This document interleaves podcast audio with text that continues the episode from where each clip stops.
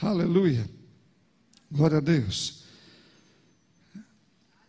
Você pode perguntar para o seu irmão: Você está bem? Amém. Agora diz, você pode ficar melhor ainda. Nós sempre podemos melhorar. Nós sempre podemos melhorar. Amém, irmão? Sempre podemos melhorar. Na verdade, nós sempre temos que melhorar. Né? Quando nós estamos em constante crescimento, óbvio que a melhora está sempre lá em cima. Uma vez eu falei, né, porque as pessoas gostam de se comparar com quem eram. Né? Isso é muito ruim. Né? Eu falei, quando você se compara com alguém que não presta, parece que você está bem. Né? Você olha para alguém que não presta fala, nossa, eu estou bem, né? Mas quando você olha para Jesus, você fala, meu Deus, eu estou longe né, daquilo que preciso ser. Então você não olha para alguém que não presta, ou que está pior, né, ou alguém que ainda está bem lá atrás. Você olha para aquele que diz, eu sou a sua inspiração para você crescer. Né? Então você olha para ele e cresce a partir disso. Então sempre podemos, na verdade, nós temos que melhorar. Amém? Então, que você está bem hoje, você pode ficar bem amanhã também, ou bem melhor amanhã também. Amém, amados? Aleluia. Eu quero falar com você hoje sobre a palavra de Deus que Deus sempre nos dá de crescimento e de poder com relação à vontade dele e o poder que ele tem. Abra sua Bíblia no livro de, de Juízes. Eu vou ler aqui a partir do capítulo 6, versículo 11. Juízes capítulo 6, versículo 11. Aleluia. Essa história você conhece, talvez você queira ser relembrado, então eu vou falar um pouquinho sobre isso.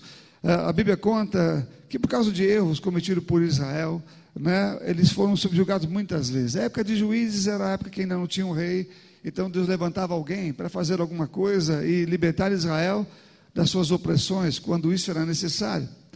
E aqui o povo de Israel estava fugindo, estava se escondendo, porque um povo muito grande, os medianitas né, de Midian, estavam eh, já dominando né, aquela região, estavam cada vez mais eh, eh, se, tomando, tomando posse de mais áreas, de mais lugares ali naquele, naquela habitação não é, de Israel. E uma dessas pessoas nós conhecemos bem né, era Gideão, que também estava fugindo que também estava tentando sobreviver de alguma maneira e escondido, né, para não ser pego pelos medianitas. E a Bíblia fala que, num dado momento, um anjo aparece para ele, né? Um anjo aparece para Gideão. Eu quero ler a partir daqui. Então, no capítulo 6, versículo 11, diz assim: Então veio o anjo do Senhor e assentou-se debaixo do carvalho que está em Ofra que pertencia a Joás, a Bizerita, e Gideão, seu filho, estava malhando o trigo no lagar, para o pôr a salvo dos medianitas. Então o anjo do Senhor lhe apareceu e lhe disse: O Senhor é contigo, homem valente. Respondeu-lhe Gideão: Ai, Senhor meu, se o Senhor é conosco, por que nos sobreveio tudo isto? O que é feito de todas as tuas suas maravilhas que nossos pais nos contaram, dizendo: não fez o Senhor subir do Egito? Porém agora, Senhor, porém agora o Senhor nos desamparou e nos entregou nas mãos dos midianitas. Então virou o Senhor para ele e disse: Vai nessa tua força e livra Israel da mão dos midianitas. Porventura não te enviei eu? E ele disse: Ai, Senhor meu, como livrarei Israel Eis que a minha família é, é mais pobre em Manassés, e eu, o menor da casa de meu pai. Tornou o Senhor, tornou-lhe o Senhor, já eu estou contigo. Já que eu estou contigo, ferirás os medianitas como se fossem um só homem. Ferirás os medianitas como se fosse um só homem.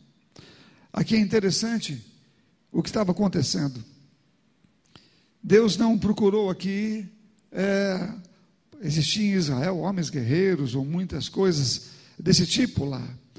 E aqui era, já estavam todo mundo sendo subjugados, pessoas sendo é, levadas é, ou já escravizadas, enfim, Gideão estava fugindo.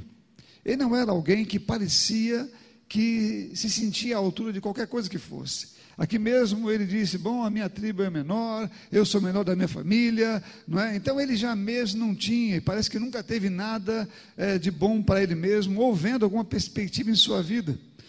E Deus, quando procurou, não procurou então alguém com força bélica, não procurou alguém que fosse um soldado ou um guerreiro, não é? ele procurou Gideão.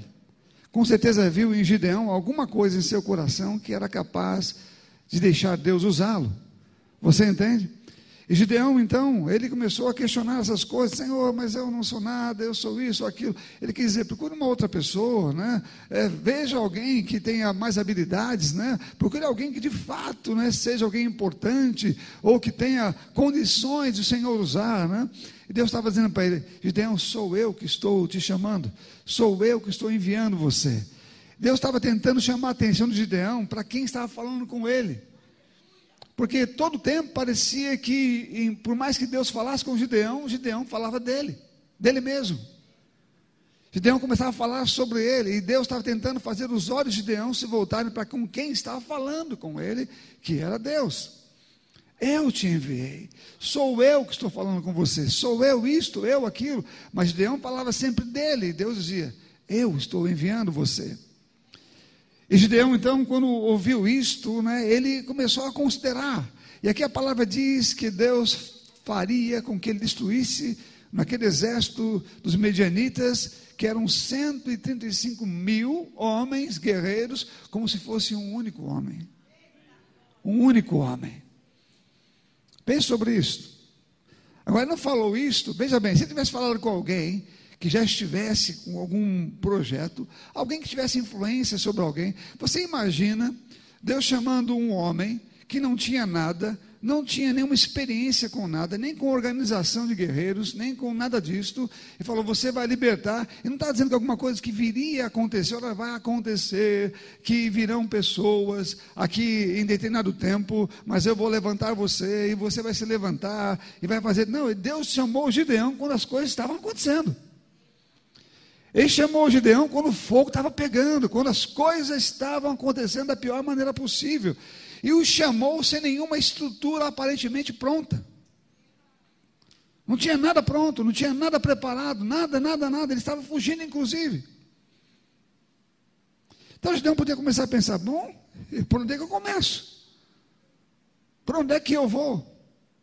Mas a Bíblia fala que Deus fala com Gideão com relação também a isso.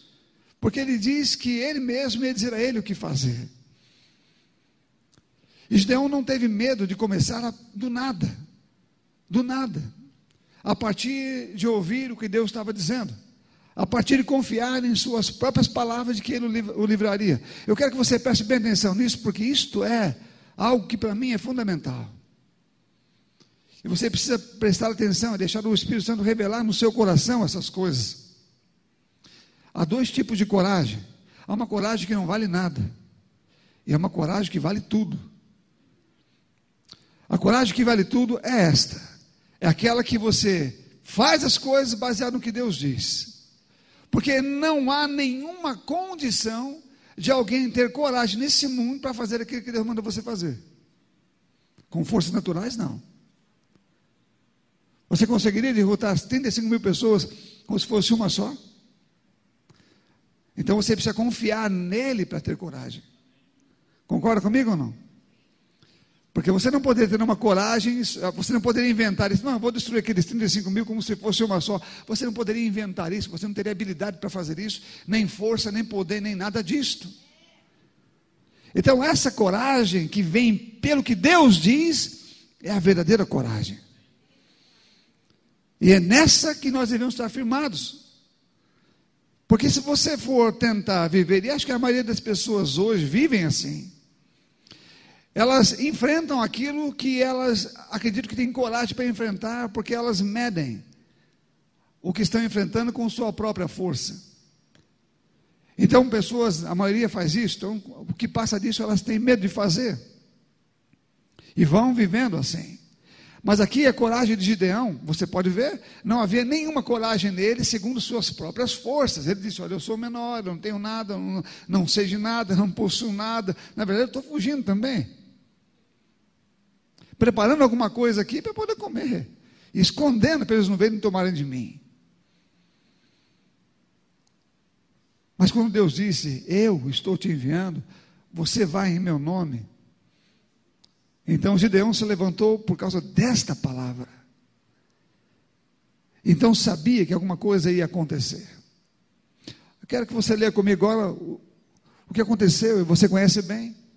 Mas eu quero fazer comentários sobre isso também aqui no capítulo 7. E quando Gideão já está com a, as orientações divinas, divinas e começa então a montar o seu exército para enfrentar 35 mil homens, medianitas e guerreiros. Aqui então diz, capítulo 1, aliás, capítulo 7, versículo 1. Capítulo 7, versículo 1 diz assim: Então, Jerubaal, que é Gideão, se levantou de madrugada, e todo o povo que com ele estava, e se acamparam junto à fonte de Arode de maneira que o arraial dos medianitas lhe ficava para o norte, no vale, no vale de fronte o outeiro de Moré. Disse o Senhor a Gideão: É demais o povo que está contigo, para entregar os medianitas nas suas mãos. Israel poderia se gloriar contra mim, dizendo: A minha própria mão me livrou. Apregou, pois, ou diz, pois, aos ouvidos do povo, dizendo: quem for tímido e medroso, volte, retire-se da região montanhosa de Gileade. Você pode ver aqui, eu aprendi muito com isto. Eu aprendi demais com isto. Deus não trabalha com medrosos. Deus não trabalha com tímidos. De todos que ele vai trabalhar, ele dispensa os medrosos. Ele dispensa os tímidos. Porque não está falando de medrosos no sentido de não achar que eram capazes de fazer na sua força. Era em qualquer força, era de Deus também. Eles não confiavam. Eles eram tímidos. Mesmo tendo a palavra, eles não confiavam. Gideão aqui já tinha falado com todo mundo, já tinha contado o plano, já tinha mostrado quem era Deus, né? E mesmo assim, essas pessoas estavam com medo e eram tímidas. E Deus começa dispensando os medrosos. Eu posso garantir para você que qualquer um que tenha medo de seguir as orientações divinas não serão usados por ele. Qualquer um que tenha a palavra de Deus e conhece o que Deus diz, e ele diz para fazer essas coisas, e a pessoa não ouve o que ele diz, não será usado por ele, porque não ouve porque tem medo. Ela não segue em frente porque tem medo, ela resiste. O medo, meu irmão, é um atraso de vida. O medo atrai tudo que não presta. O medo atrai a doença. Você pode ver que hoje as pessoas, o diabo está apelando para o medo, porque o medo atrai a doença, o medo atrai a timidez, o medo, o medo atrai a preocupação, o medo atrai a insegurança. Tudo essas, todas essas coisas grudam no medo. Quem tem medo está cheio dessas coisas, posso garantir para você. Quem tem medo está cheio de preocupação, cheio de doença, cheio de problemas, cheio de um monte de outras coisas que você pode juntar aí, porque o medo vai atrair essas coisas e o medo atrai a própria morte. E Deus não queria trabalhar com ninguém, porque não, Deus não divide a glória dele, porque ele falou que ele queria dar essa vitória para. E algumas pessoas usufruiriam dessa vitória, desse, desse poderoso mover do Espírito de Deus na vida deles, Israel. Deus não compartilha sua vitória com medrosos. Ele começa dispensando eles. A Bíblia fala que quando ele dispensou, quando saíram? 22 mil, 22 mil pessoas. Saíram. Sobraram apenas 10. Sobraram 10 mil. E aqui Deus diz, depois, ainda tem muito. E é interessante o que ele faz depois. Ele manda as pessoas beberem água, e os que bebem água, levando água à mão, são os que ele é, separa. Agora, algumas pessoas pensam, já vi mensagens sobre isso, não creio que tenha nada a ver com isso, que foi uma escolha aleatória divina, por causa da habilidade humana. Deus não conta com habilidade humana nenhuma. Acredito que Deus fez aquelas pessoas beberem daquela maneira para que Gideão pudesse escolher as pessoas que ele queria. Porque Deus não olhou a maneira com que eles bebem água para escolherem. Não foi uma escolha aleatória, baseada numa habilidade humana sobre ah, você estar atento ou não estar atento. Não, não. Possivelmente, aqui eu falando de dois tipos de coragem. E se Deus pensou, e a Bíblia fala que nesse ponto aqui saíram mais quantas pessoas? 9.700 foram dispensadas. Tinha 10 mil? Sobraram só 300? É provável, porque Deus não divide sua glória com ninguém. Quando digo glória com ninguém, é que aquilo que Ele faz e que Ele compartilha ela, Deus divide sua glória, Ele compartilha sua glória, a Bíblia fala, mas com aqueles que andam segundo o seu próprio coração ou se movem segundo a sua vontade. A vitória de Deus foi compartilhada com 300. Amém, irmãos? Porque os 300 atribuíam a Ele. Possivelmente esses outros 9.300, eu estou apenas conjecturando, mas é uma grande probabilidade, são guerreiros que confiam na sua própria força. São pessoas que acreditam em si mesmo, mesmo sabendo que, que iam baseado na vontade de Deus, mas não eram como Gideão, por exemplo, que sabiam que era Deus que estava agindo diretamente nele, que a coragem dele vinha por causa da palavra de Deus. Algumas pessoas pensam, Deus me escolheu porque eu sou bom. Deus me escolheu porque eu tenho certas habilidades. Então, Deus vai ver como eu vou fazer um bom trabalho para Ele, porque ela, ele começa a fazer o contrário que Gideão era. Não estou dizendo que você tem que se menosprezar, mas você precisa entender que você não é bom coisa nenhuma. Nós não somos bom coisa nenhuma. O que nós somos vem dele. E é isso que nos fortalece. Eu posso classificar que a minha força, a minha bondade, a minha alegria, a minha disposição e até a minha coragem vem dele. Tirando ele, eu sou um covarde, não tenho nada, mas eu ando por causa dele, eu me viro por causa dele. Se ele está na minha vida, eu sou forte. Se ele está na minha vida, eu sou corajoso. Se ele está na minha vida, eu não tenho medo. Se ele está comigo, é por causa dele que eu sou o que sou. Mas tem gente que diz: não, eu, estou, eu sou aqui, eu estou aqui, porque Deus me escolheu, possivelmente porque viu a minha força, minha habilidade né? Como eu sou bom nisto, né? Essas pessoas Deus dispensa também.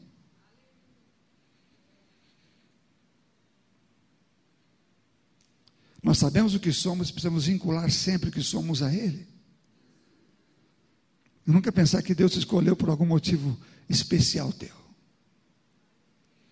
Lógico que você é especial para Ele, mas as suas habilidades não podem fazer nada com relação àquilo que Ele quer fazer.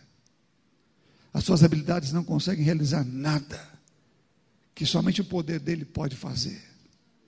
Você não tem nada em você que possa agregar de habilidades pessoais que possam agregar força ao que Deus quer fazer. O que você tem e pode ter e deve ter é um coração rendido a Ele, um coração simples, um coração que o ouve, um coração que se dobra diante dele, mesmo diante de situações com as quais você não está enxergando em você mesmo, habilidades pessoais ou coisas do gênero, mas você muda. Então, um homem como aquele, Gideão, que foi chamado do nada, no meio do fogaréu, no meio do problema, no meio da situação acontecendo,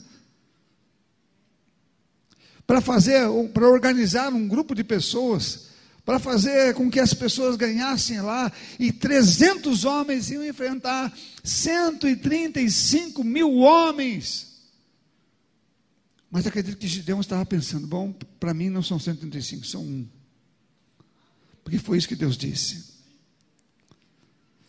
Quando se trata de Deus, não existem números. Não tem número. Não existe.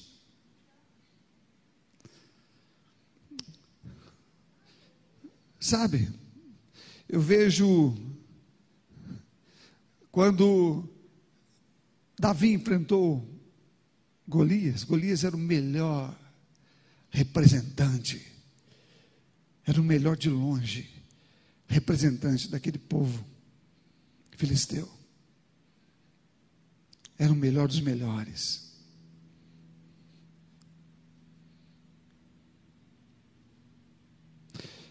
Eu quero abrir os teus olhos, meu irmão. Jesus abriu os nossos. E ele disse que você não está lutando contra carne nem sangue. O diabo quer que você tenha ódio no seu coração de pessoas. Quando você tiver ódio de pessoas, ele vai começar a falar: você está vindo para o meu lado. Mas quando essas pessoas que fazem o que não presta, e você está vendo elas fazerem isso hoje o tempo todo, e elas querem falar: eu quero ver se você é capaz de me afrontar. Você pode dizer: olha, não é com você que tem que lidar, não, tem que lidar com quem está acima de você. Você não é com quem eu tenho que lidar. Eu tenho que lidar com quem está manipulando você. Porque minha luta não é contra a carne, não é contra o sangue. Amém, irmãos? Então, quando você olha, então o inferno pensa que mandou o melhor deles. O inferno pensa que mandou o seu melhor de todos ali, que é o diabo. Mas quando se trata de Deus, não existe melhor. Quando se trata do Altíssimo, não existe melhor. Ele é o melhor. Ninguém pode ser melhor do lado de cá. Ninguém pode ser muito do lado de cá. Ninguém pode ser grande do lado de cá. Ninguém pode ser poderoso do lado de cá. Não existe. Não há comparação com forças. Não existe comparação de forças. Nenhuma comparação é possível.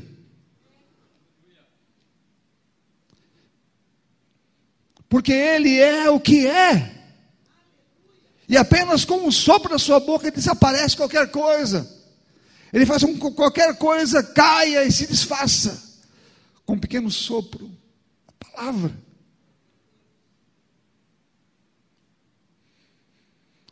É assim que funciona.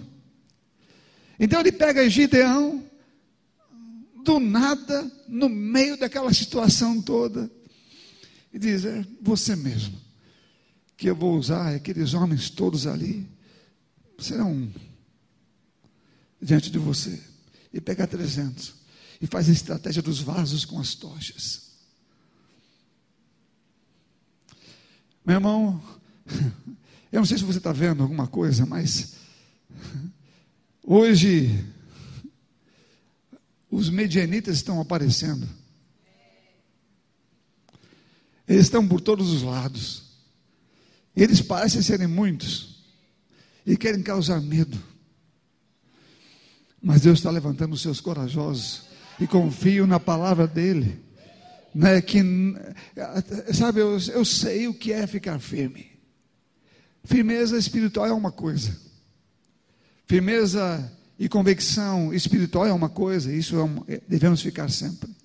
Mas ficar firme, do tipo não me desviar, meu irmão, isso é coisa para fraco. Porque nós não só estamos firmes, como avançamos. Nós vamos para frente. A gente não para, não. Não há nenhum retrocesso para quem é crente, não. Quando surgem os problemas medianitas, eu não estou falando aqui de pessoas, estou falando da situação que está sendo apresentada e quer causar medo para todo mundo, quer acuar as pessoas, quer deixar as pessoas é, com problemas em qualquer área da vida ou em muitas áreas da vida delas que até já tinham antes. Esses são os medianitas que estamos enfrentando hoje, mas nós ainda temos a palavra de Deus em nossa vida. E pode ser que a grande maioria tenha medo, pode ser que a grande maioria não queira seguir em frente, mas Deus tem sempre aqueles que vão confiar nele, não importa o número, porque Deus não tem problema com quantidades. Ele nunca teve. Deus não tem problema nenhum com quantidade nenhuma, Ele quer fidelidade, Ele quer coragem baseada na palavra que Ele dá, porque só Ele pode ser dada a glória e saber que foi Ele que realizou tal obra.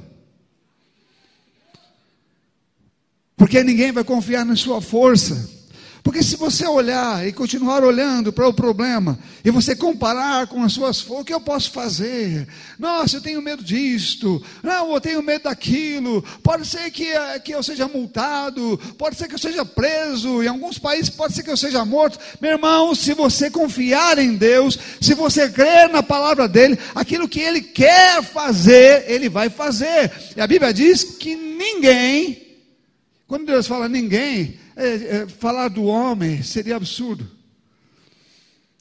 É aquele que diz que pode fazer alguma coisa, que é Satanás, o diabo. Ninguém pode frustrar os planos do Senhor. Ninguém pode frustrar. Agora, Deus, Ele precisa do homem.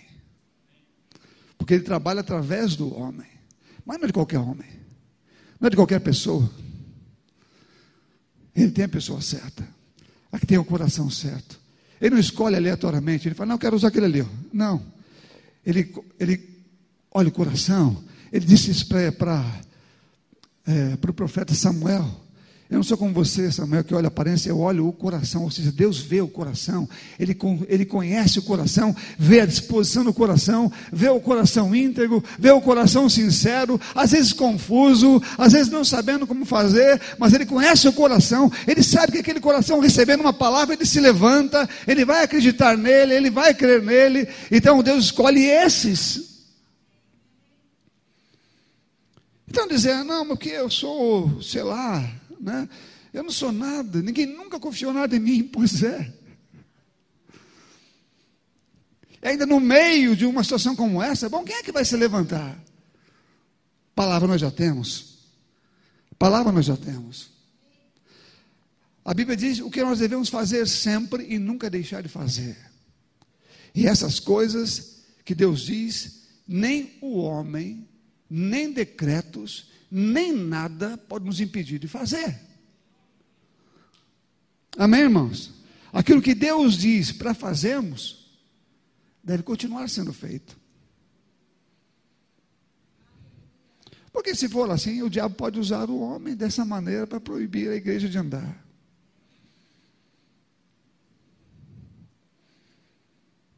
Ele vai fazendo isso, e aí as pessoas olham, Senhor, muda a lei. Senhor, bom, tem países aí que já estão matando as pessoas, porque a lei já mudou faz tempo e não mudou para favorável para eles. E se você conhece, sabe o que eu estou dizendo. Ah, Senhor, que eles mudam. Ou então começam a lutar, dizendo fulano, e começam a. a, a esse fulano é, é, é, Meu irmão, eu sei o que eu estou dizendo. Se o diabo conseguir colocar no seu coração ódio por alguém, você está nas mãos dele.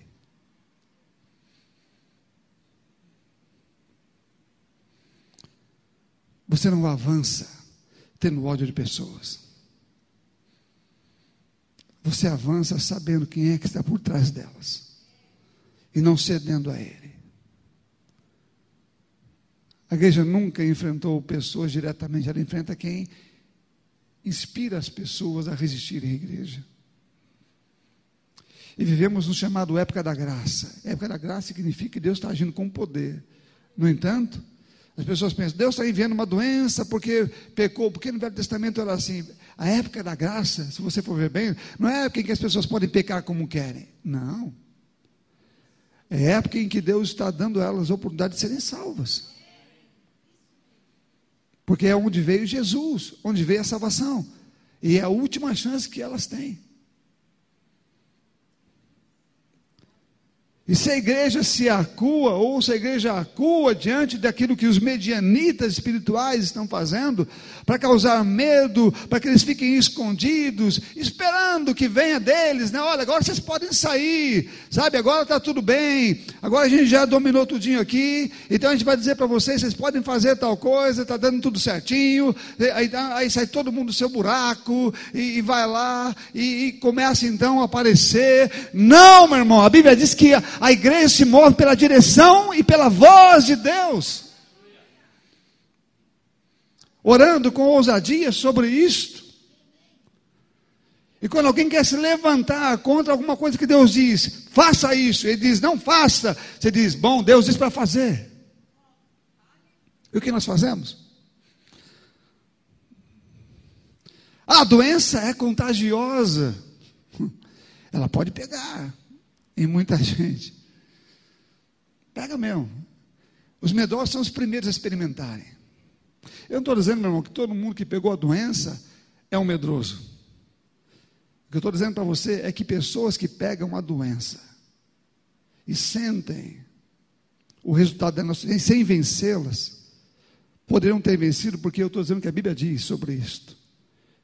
Que Ele, Jesus, o meu Rei e o seu Senhor, levou na cruz do Calvário toda doença e toda enfermidade e nos deu poder para impor as mãos sobre os enfermos e eles serem curados. Baseado nisso, eu digo que podemos vencer, mesmo que ela se instale em nós que podemos vencê-la e destruí-la pelo poder dessa autoridade que foi dada à igreja, e quem disse isso foi o próprio Jesus, dizendo: imporão as mãos sobre os enfermos e eles ficarão curados. E às vezes estamos pensando, mas e se não acontecer? E se não der certo? E se não funciona? Bom, esses são os primeiros que são dispensados. Deus não tem como usar pessoas assim. Quem está usando são as pessoas que não questionam, que acreditam nele. Porque não tem como você acreditar em Deus, tentando julgar o que ele está fazendo, porque não tem comparação, não há como. São matemáticas que não batem. 300 com 135 mil, não bate. São coisas que não funcionam. Não há comparação a ser feita. Não há nada que a sua mente possa entender, que consiga entender o que Deus está fazendo ou quer fazer pelo seu próprio poder. É preciso que haja confiança plena naquilo que Ele diz, para que você possa experimentar o resultado final. Fazer a avaliação é uma grande besteira. Você imagina Moisés, Moisés fugindo do Egito, indo para outro canto, outra cidade, foi lá fugir, de repente, depois de um tempo, Deus fala com ele, volta lá, e diz a Faraó que eu quero que meu povo vindo embora com, comigo. E aí chega lá Moisés, Moisés sabia quem era o faraó, conhecia o exército, o maior exército que tinha lá. Chega um homem com uma varinha na mão e diz, olha, eu quero libertar o povo aí. Pensa sobre isso, meu irmão. Não dá para um homem, uma pessoa, racionalizar sobre isto. Parecia uma piada para Faraó. Moisés só tinha uma coisa para dizer no final das suas palavras, ou durante ela, né? O eu sou me enviou aqui, para dizer que o povo que você tem aí é dele, e ele quer. Pronto, era isso aí. Então deixa ele ir. E um homem que só tinha uma vara na mão e o seu irmão lá para ajudar, porque ele pediu, nem precisava. Faz o que você viu que ele fez. Contra o exército poderoso. Final das contas, o exército que existia parou, passou de, parou de existir quando o mar engoliu. E agora não tinha mais nem exército, depois que saíram de lá e saíram bem. Mesmo assim, o povo foi rebelde no, no deserto. E morreram lá.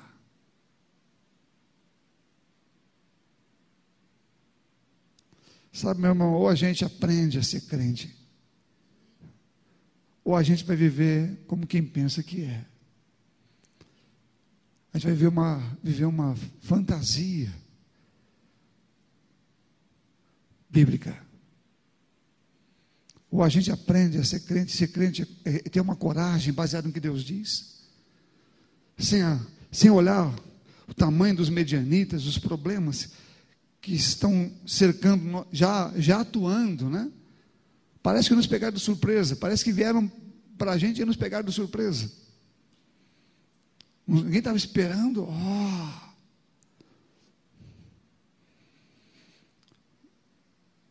Deus escreveu final de tudo. Isso tudo já estava escrito. Deus sabia. Ele disse para você e para mim que deveríamos apenas confiar nele, confiar em Sua palavra. Somos pequenos gideões, vivendo numa época poderosa, que é a época da graça, banhados e lavados pelo sangue de Jesus, e carregamos a tocha do Espírito Santo dentro de nós, o fogo dele queimando o tempo todo. E nesse mundo nada pode botar medo na igreja de Cristo, porque a igreja eh, está baseada em superiores promessas. Ela tem poder e autoridade que foi dada a partir de Jesus, a partir daquilo que ele mesmo fez, para nós fazermos também. E nossa vida não será ceifada se esse não for, se eu não tiver nenhum projeto para ser um mártir, se eu não tiver nenhum projeto para ser um, porque ah, existem os mártires, né? Tiago foi um, mas se, não é esse o da minha vida, e são poucos que você pode ver na Bíblia que são mártires, então significa que ninguém vai parar um projeto de Deus na minha vida, eu vou seguir até o final, pode me prender, pode fazer alguma coisa, você vai para a cadeia, evangeliza lá, prega lá, fala de Jesus lá. Experimente os milagres em todos os lugares onde você pode estar. Aleluia. Nós temos medo de perder o quê? É medo. O medo se instala em qualquer parte da sua vida. Ele pode deixar um cantinho qualquer ali e se instalar ali. Não, não tenho medo disso, tenho medo. Não, mas e disso? Não, aí já é outra história, né? Ele vai se instalando num pontinho X da sua vida e você pensa, bom, aqui não tem problema nenhum, né? Eu ter medo. Qualquer lugar onde você tiver um medo, o diabo está lá. E aquele ponto é por onde ele domina você. O que você tem não é teu. O teu dinheiro não é teu. A tua casa não é tua. O teu carro não é teu. Não tenha medo de perder aquilo que você tem para servir o Senhor. Porque o propósito divino na sua vida, na vida que eles confiam nele, será cumprido. Pode ser que sejam apenas 300. E que você esteja no meio deles. Corajoso e ousado. Nós não estamos aqui para brigar com ninguém. Nenhum cristão quer desobedecer nenhuma lei. Nós queremos é obedecer a Cristo, a palavra dele. Amém, amados? E tem um momento Qualquer momento que você viva, eu não estou falando nada específico a cultos, nada disso que eu estou falando, não. Eu sei que está envolvendo, mas não quer que você imponha as mãos, não quer que você esteja com as pessoas, não quer que você esteja na casa delas, não quer que você faça lá uma reunião, não quer que você abrace, não quer que você ame, não quer que você faça nada, não quer que você aconselhe, não quer nada, meu irmão. Ele quer que você fique trancado a um canto, com medo, num buraco qualquer, esperando que tudo passe para que você saia. E quando você sair, e você falar, sair da sua casa, algumas pessoas, algumas pessoas vão sair da sua casa e encontrar, bom, eu sobrevivi, mas quando você olhar para fora, o caos foi instalado, pessoas já morreram, casas foram explodidas, eu estou falando figuradamente, mas eh, você vai ver a destruição que foi feita enquanto você estava é, é, recluso. E o diabo trabalhava com liberdade.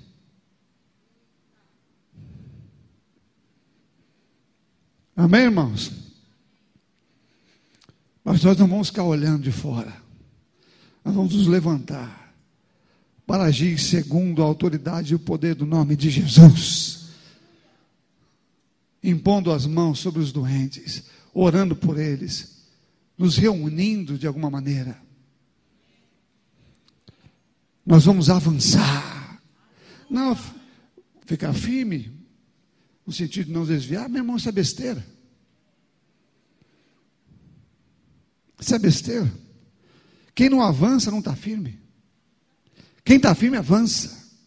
Ele está andando, está indo para frente, ele não para, ele não vê o exército vindo e fica falando que não chega até aqui. Não, meu irmão, nós é que vamos até lá, nós vamos desfazer o que eles estão fazendo. Enquanto eles pensam que nada está acontecendo, a igreja está andando e fazendo a sua obra conforme a direção divina. Aleluia. Está comigo ou não, meu irmão?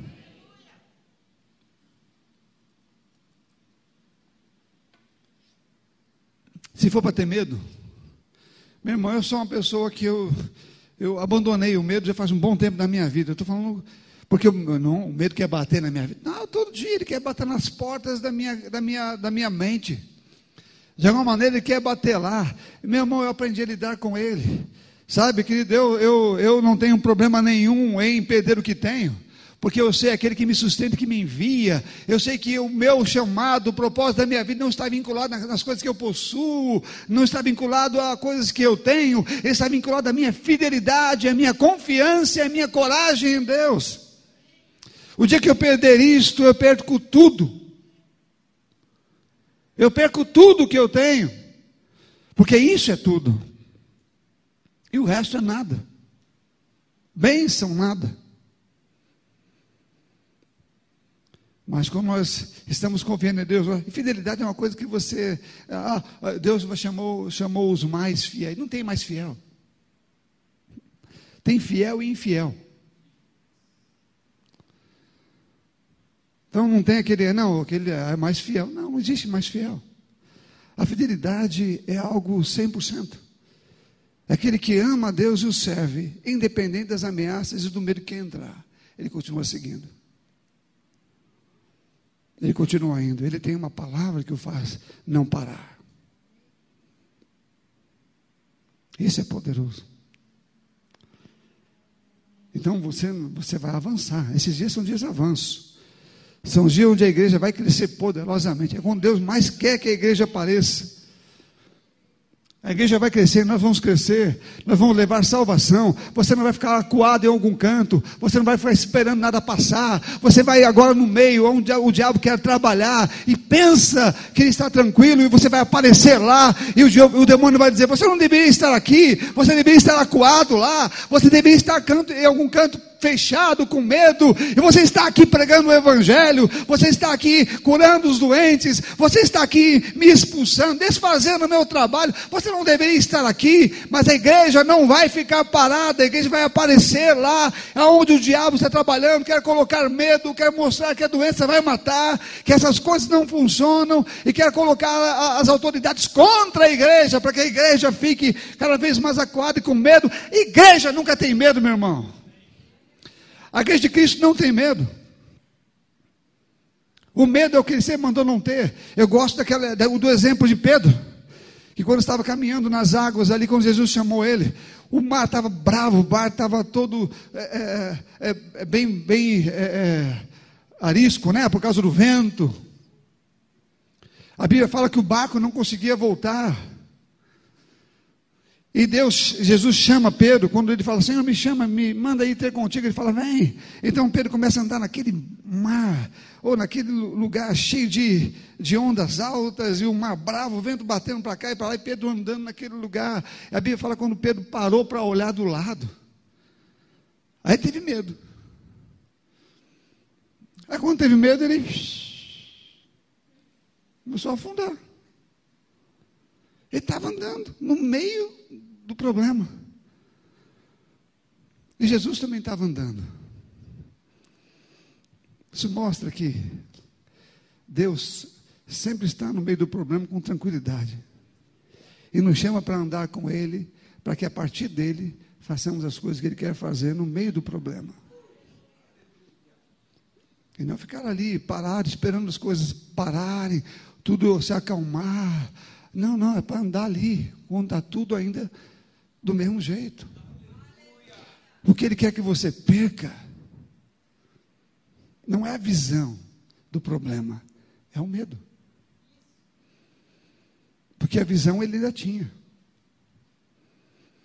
Ele quer que você perca o medo do que você está vendo. Que você não tenha medo das coisas que você está enxergando e que são ameaçadoras. Amém, irmãos? Se você conseguir andar com Ele, diante de uma visão ruim, sem medo, você consegue ser usado por Ele. Porque é óbvio que você não está andando na sua coragem. A coragem que você tem é fruto da palavra dele. É fruto do que ele diz, porque ele não há força ou habilidade humana que possa resolver aquela questão. Tem que, tem que vir do alto. Você vai esperar o diabo matar pessoas? Você vai esperar o diabo é, acabar com as pessoas? Você vai esperar as pessoas que ele usa no mundo para dar uma ordem: olha, agora vocês podem sair, agora nós já fizemos nosso trabalho aqui, e vocês podem vir agora e, e sair e ver o estrago? Não. A gente não vai deixar ele fazer o estrago.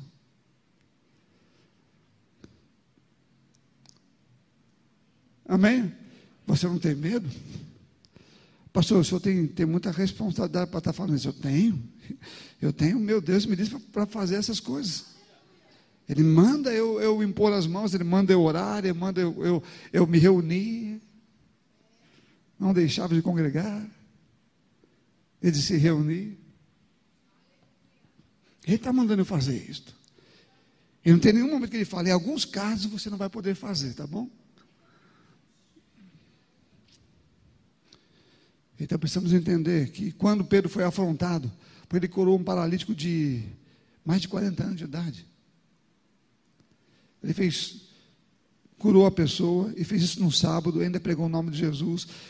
As autoridades daquela época chamaram Pedro e queriam botá-lo preso. Todos conheciam o homem que ele havia curado, que era um, era um aleijado de, de mais de 40 anos, de nascença. Nasceu aleijado. E aí, ele fez, tinha que fazer lá, depois foi chamado pelo Sinédrio para ser questionado quanto ao que fez, e depois vocês não podem mais pregar sobre esse nome. que piada, né? Só quero dizer uma coisa para vocês: diante da perseguição, 5 mil pessoas foram convertidas naquele dia por causa de uma única pessoa curada. Cinco mil pessoas ouviram o Evangelho e receberam a salvação. Cinco mil. E, e tentando amedrontar, vocês vão morrer, vocês vão apanhar, vocês vão ser presos. Importa obedecer a Deus. Não queremos infringir nada. Mas Deus vem primeiro. Amém, irmãos?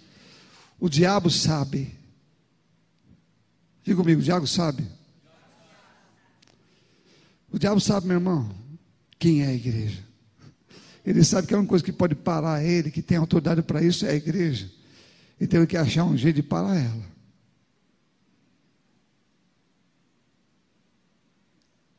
E aí, meu irmão, você sabe muito bem que não é Deus que vai fazer isso. Ele não vai se fosse assim, o mundo todo. Senhor, muda a lei na, na, na Coreia do Norte. Senhor, muda a lei em, é, é, em determinado lugar.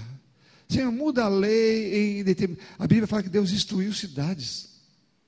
Porque não quiseram, naquela época do Velho Testamento, que não era a época da graça, que destruiu cidades. Porque foram desobedientes à Sua palavra. Ele não fez as cidades mudarem. Não fez as leis delas mudarem. E hoje vemos outros países que estão à nossa volta, bem próximos de nós, que estão com leis completamente contrárias à Bíblia. E eles, muitos deles, a igreja lá, em muita situação, foram bem passivas.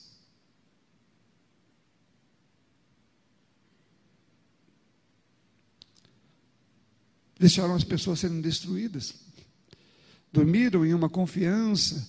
Sabe, eu vejo que às vezes no Brasil nós temos, talvez, não estou falando de todas as pessoas, mas acho que uma visão geral que eu tenho é que tem muita gente que está pregando no Evangelho que nem sabe o que está dizendo.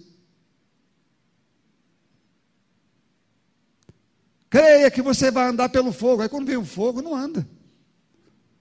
Creia que você vai, vai passar por isso aqui, vai sair. Mas quando vem o problema, não quer, não quer nem entrar dentro. Pregações que parece que vão explodir o lugar, né? Quando, mas quando vem o um problema, a pessoa não está lá, não, gente. Vamos, vamos, não é bem assim que funciona. Sabe? Tem que ir devagar, porque tem isso. Tem, muda, muda as coisas. Eu acho que é, é fácil, como é fácil você pregar, meu irmão, como é fácil você sair com força e falar um monte de coisa quando você não tem que fazer nada sobre isso, mas quando surge o momento de você fazer alguma coisa, de ter coragem, de assumir a posição, de falar o que a Bíblia diz, de correr os riscos das ameaças que vêm sobre você, a pessoa pensa 10, 15, 30, 40 mil vezes. E aí, ela não anda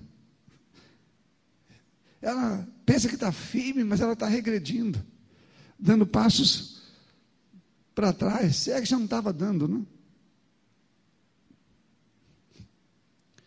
Porque a verdadeira igreja, quando surgem essas coisas, ela continua andando. Ela avança. Ela vai rompendo.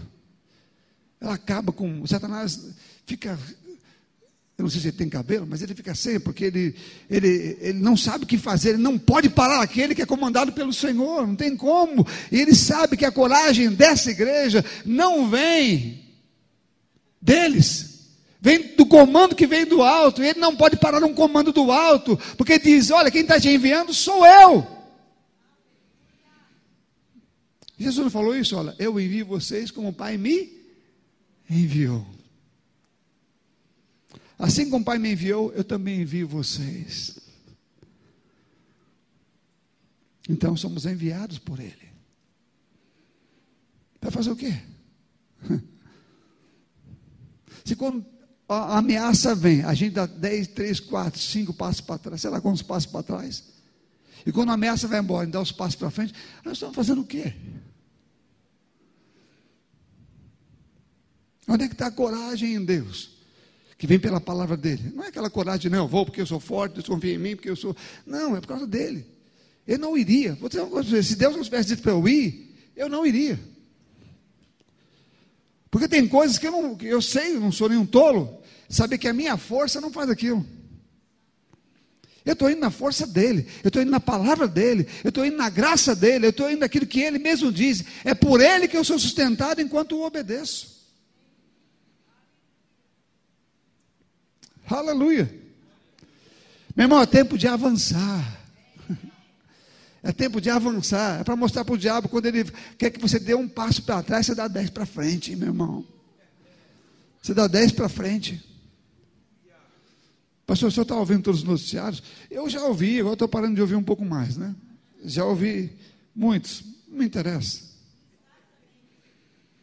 Muitas coisas não me interessam. Porque eu tenho, o comando que eu tenho independe dos noticiários. Independe. E precisamos começar a entender. Deus está chamando os seus 300, que pode ser muita gente, ou pode ser pouca gente, porque não é a quantidade, é com quem Ele quer dividir a sua vitória e a sua glória, né? No sentido de deixá-lo experimentar com ele a vitória, porque a glória será dada sempre àquele que o capacitou, àquele que os levou, àquele que derramou o poder sobre eles para fazer tal coisa. Que nunca trarão sobre si nenhuma glória.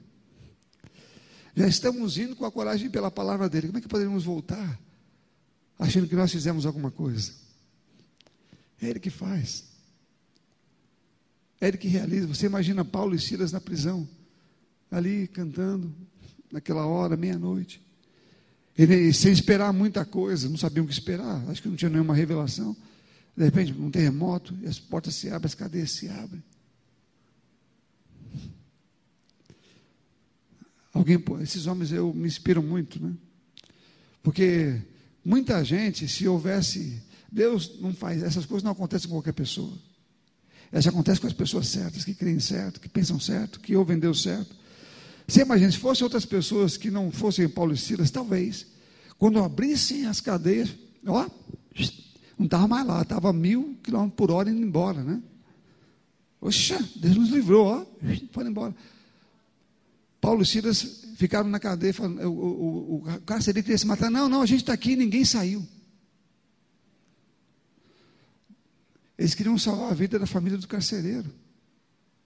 Ficaram lá voltaram para suas cadeias depois. Não foram embora mesmo depois, não. foram soltos pelas próprias autoridades naquele dia. Pedro foi solto diferente. Mas cada um recebeu uma direção específica do Espírito Santo para o que deveria ser feito.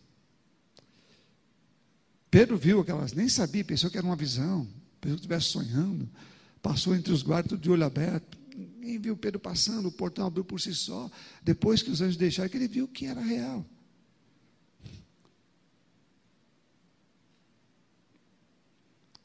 Meu irmão, só experimenta milagre quem está no meio da situação, né? Ah, eu queria tanto deixar isso comigo, então vai para a cadeia. Né? Porque essas pessoas experimentaram isso lá. E porque foram fiéis, permaneceram fiéis ao que Deus disse, independente do que a lei exigia que eles fizessem. Amém.